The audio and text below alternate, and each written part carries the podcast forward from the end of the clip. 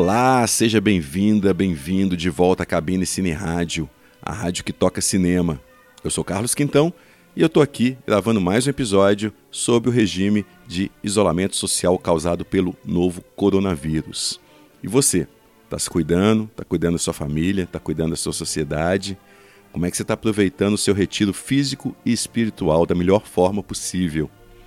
Eu estou fazendo algo aqui que eu não, não costumava fazer, que é maratona cinematográfica, maratonas temáticas, né? Eu sempre gostei de alternar estilos, gêneros, cineastas, períodos, cinematografias, e eu acho que essa alternância e a diversidade é, alimentam a paixão pelo cinema. Mas agora eu estou alternando exatamente esta minha rotina. Eu estou aproveitando a, a, programação do MUBI e maratonando o Louis Mali, o Yuzo Kawashima. Aliás, eu não me lembro de uma programação tão extensa do Kawashima aqui no Brasil. E tem nove títulos lá no MUBI. Eu mesmo não conhecia nenhum filme do diretor japonês, né? E é um diretor muito interessante porque ele retratou de forma muito perspicaz o Japão pós-guerra. E agora no confinamento também, eu conferi lá no MUBI os três primeiros filmes do John Schlesinger, que são muito bons. Tem também alguns do Joseph Losey, que eu quero ver. E você conhece o MUBI? para mim é um dos streaming mais interessantes que, que tem atualmente no Brasil. Eu ainda não experimentei esses novos serviços, é, Belas Artes à la carte e outros que andaram surgindo por aí, mas o MUBI eu já uso há alguns anos já, desde que se chamava The Authors. O bom é que agora eles estão legendando praticamente tudo em português. Antes uma crítica que, que era corrente né, a, a, essa, a esse serviço era exatamente não ter legendas em português para os filmes. Mas agora eles estão tendo esse cuidado maior. Então eu acho que vale a pena conhecer o MUBI, é uma boa alternativa aos serviços de streaming convencionais tipo Netflix e Prime Video. Depois você me fala o que, que você achou, né? Pode falar pelo Twitter, pelo perfil arroba cabinecine, ou pelo Facebook, perfil Cabine Cine Rádio, ou por e-mail cabinecineradio.gmail.com. Pode mandar áudio também, viu gente? Dá para gravar diretamente lá no anchor.fm, na, na página da cabine. Se possível, faça sua resenha também do podcast lá na plataforma na qual você costuma ouvir a gente. E muito obrigado para você que já comentou, já criticou e que também nos ajuda a divulgar a cabine. Essa participação sua é muito, muito importante mesmo. E hoje a gente vai falar de outra mini maratona que eu andei fazendo aqui na cabine: os filmes do Inspetor Megré estrelados pelo Jean Gabin.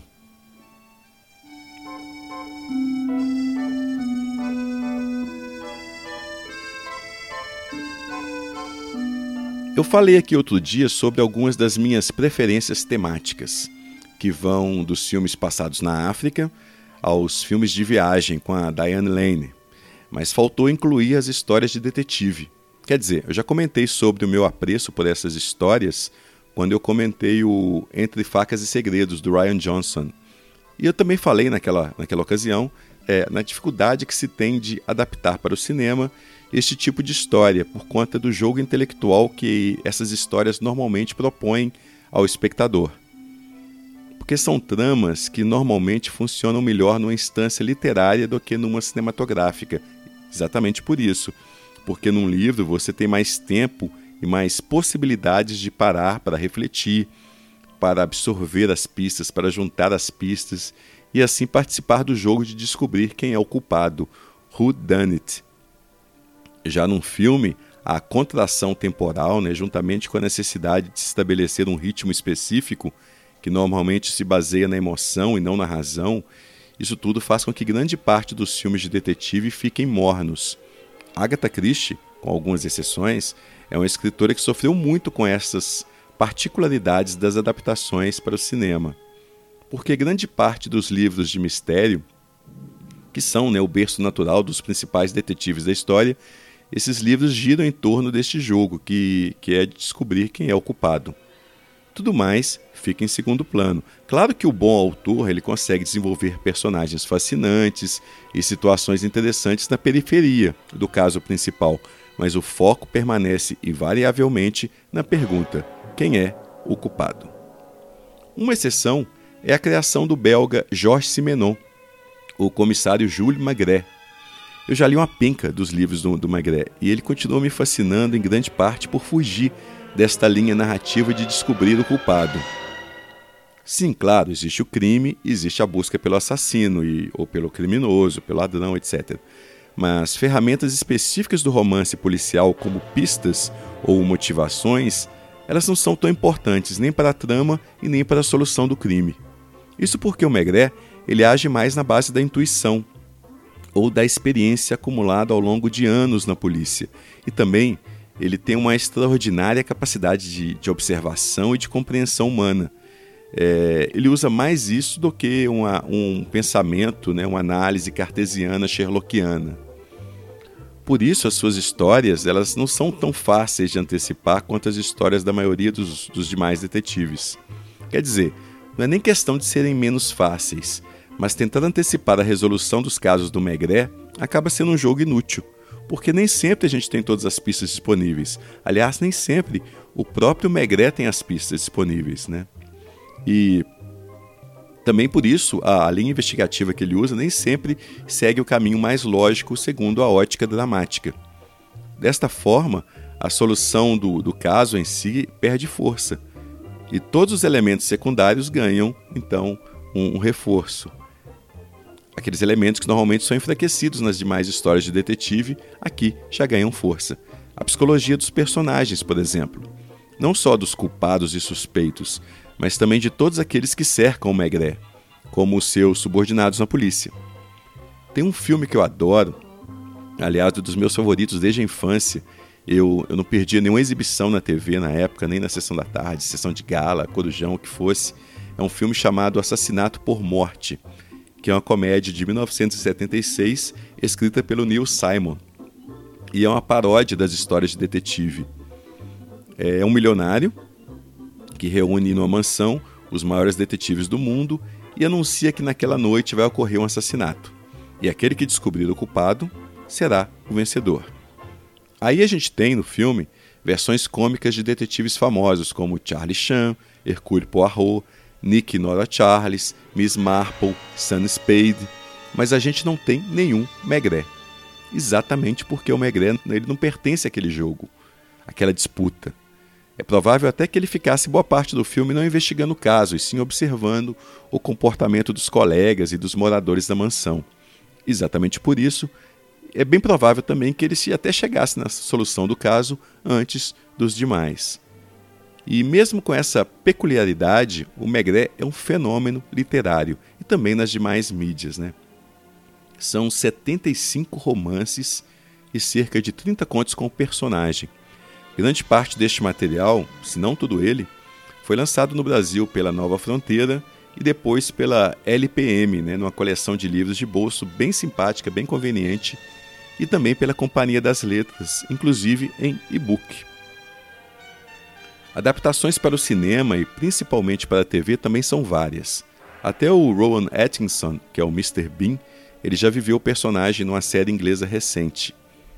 A Time Out, aquela publicação britânica, chegou a fazer uma seleção dos principais intérpretes do personagem no cinema e na TV. Na TV, por exemplo, o Maigret foi vivido pelo Rupert Davis, numa série da BBC dos anos 60, e pelo italiano Dino Servi, que também viveu o personagem entre 64 e 72 e foi inclusive dos Maigret favoritos do próprio Simenon. O Michael Gambon, o Dumbledore do cinema, também viveu o entre 92 e 93.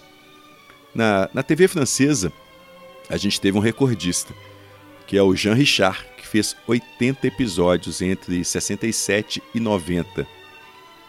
No que foi então substituído né, pelo Bruno Cremer, que encarnou o policial até 2005 e, e, e o Bruno Cremer, inclusive, deve ser o Megré mais conhecido do público brasileiro.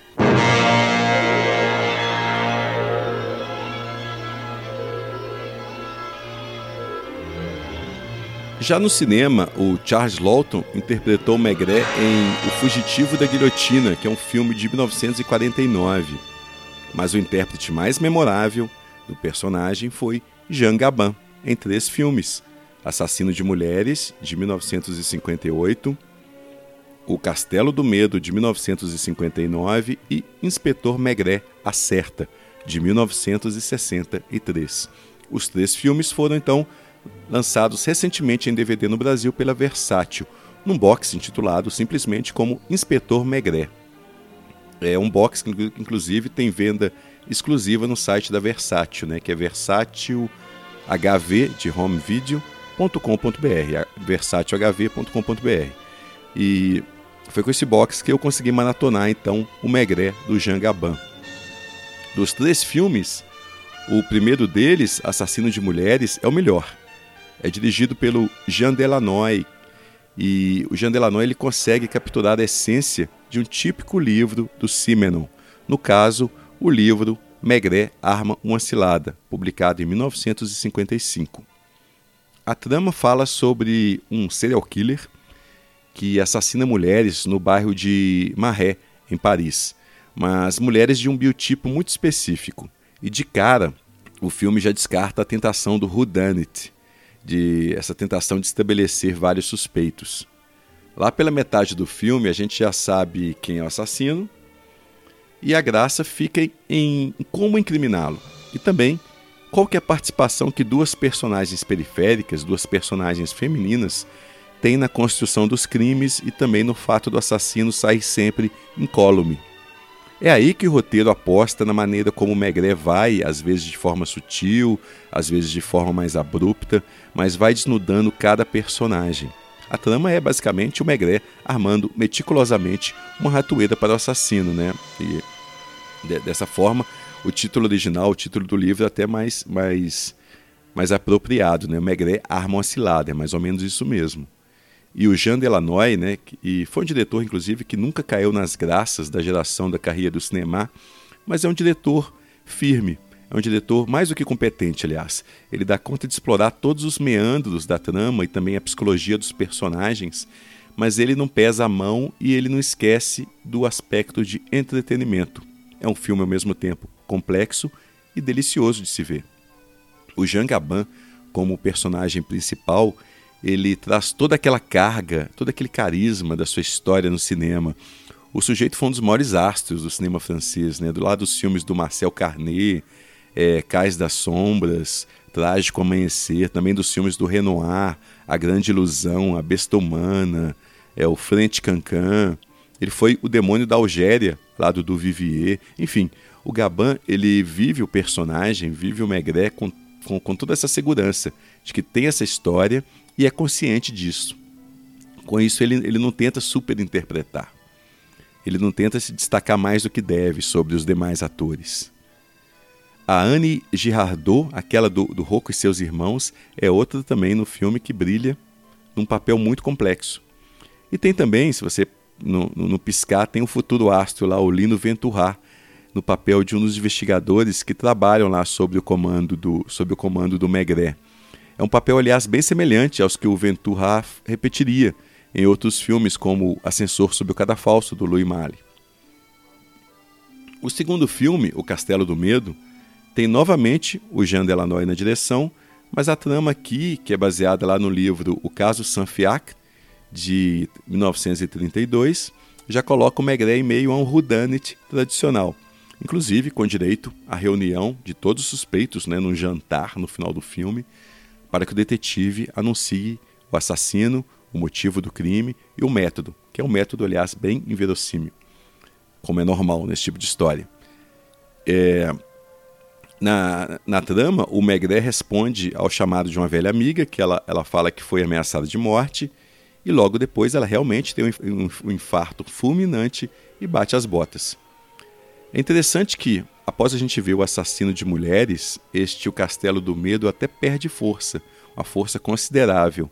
Não que o filme seja ruim, pelo contrário, é um filme de detetive muito bom até. Eu gosto de como que ele abandona o clima urbano do primeiro filme e leva o Maigret para o interior, lá para a cidade onde ele cresceu, né, de volta às origens do personagem. Nos livros, o Maigret realmente retornaria para o interior após se aposentar da polícia, mas ele, quando ele faz isso, ele não abandona a prática investigativa, só que exerce de uma maneira mais informal, ao estilo da Miss Marple. Então, Esta mudança de ares eu acho interessante para mostrar como que o personagem lida com os, os obstáculos que vão aparecendo no ambiente fora da sua zona de conforto. Mas o Castelo do Medo mostra que o personagem funciona melhor em outra abordagem, que não essa de quem é o culpado tradicional, que serve melhor aos Poirot e aos Sherlock da vida. Já Inspetor Maigret Acerta é o filme mais raro dentre os três. É um filme pouco visto, principalmente aqui no Brasil. Talvez por isso a cópia disponível ela não esteja tão boa quanto a dos filmes anteriores, né? apesar da, da edição garantir que é a melhor disponível hoje. É, neste terceiro filme, no Inspetor Maigret Acerta, o Maigret tá está de volta a seu ambiente original, né, ao seu precinto lá, ao ambiente urbano, mas a direção não é mais do Delanoy, e sim é de outro veterano do cinema policial francês, que é o Gilles Grangier, que dirigiu Vício Maldito, também estrelado pelo Jean Gabin. O Vício Maldito, inclusive, também saiu em DVD no Brasil pela Versátil, no volume 1 da coleção Filme Noir francês. No Inspetor Maigret Acerta, o protagonista ele tem de encontrar dois gangsters americanos que estão em Paris para poder matar né, um desafeto. E o roteiro é baseado no, no livro Maigret e os Gangsters, que foi publicado em 1952. Também aqui, Importa menos quem é o culpado, já que os vilões são, já são evidentes né, desde, desde a sequência de créditos iniciais. Importa mais o cuidado que o roteiro tem em manter essa característica do Simenon, que é dar cor aos personagens secundários. Alguns deles já estavam nos filmes anteriores. Outro aspecto curioso é como o roteiro também contrapõe a noção de profissionalismo à americana e à francesa. A edição é, dos três filmes, nessa né, edição como um todo, tem todo aquele cuidado que é habitual da Versátil. As cópias são as melhores disponíveis no mercado, segundo a distribuidora, e a, as dos dois primeiros filmes são inclusive restauradas. Mas a do terceiro filme é bem passável, apesar de alguns saltos na imagem que me incomodam um pouco. É, são dois discos condicionados numa caixa Amaray e em uma luva bem acabada. Dentro da caixa tem mini pôster dos filmes, como é de praxe nos lançamentos da distribuidora. E é interessante que o disco 1 reúne os dois primeiros filmes. E o disco 2 ficou exclusivo para o terceiro filme. Curiosamente, eu acho que é o mais curto dos três, se eu não me engano. Isso mesmo, mais curto dos três. É... Não tem nenhum extra, nenhum documentário sobre Maigret, ou sobre Simenon, ou mesmo sobre detetives do cinema e da literatura, né? o que é realmente uma pena. O terceiro filme me parece muito solitário ali, né? Sem nenhum trailer para acompanhá-lo no, no segundo disco. De qualquer forma, se você também é fã de histórias de detetive como eu, é uma boa oportunidade de conhecer essas boas adaptações do personagem para o cinema e também para poder aproveitar melhor o seu confinamento. A gente vai ficando por aqui então. Aproveita então este confinamento forçado aí para ver muito filme, ler muito livro, ouvir muita música, porque é alimento para a alma. A gente fecha então com a canção tema do primeiro filme do Maigret, O Assassino de Mulheres, composta pelo Paul Misrach e André Rournet e cantada por Paul Desjardins. Esta é Sanesser Arien. Eu sou Carlos Quintão e até!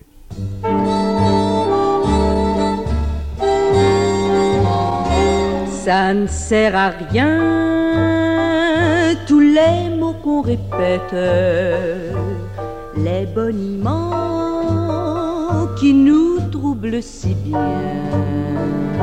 On ne s'en souvient que lorsqu'on les regrette et l'on comprend qu'ils n'ont servi à rien.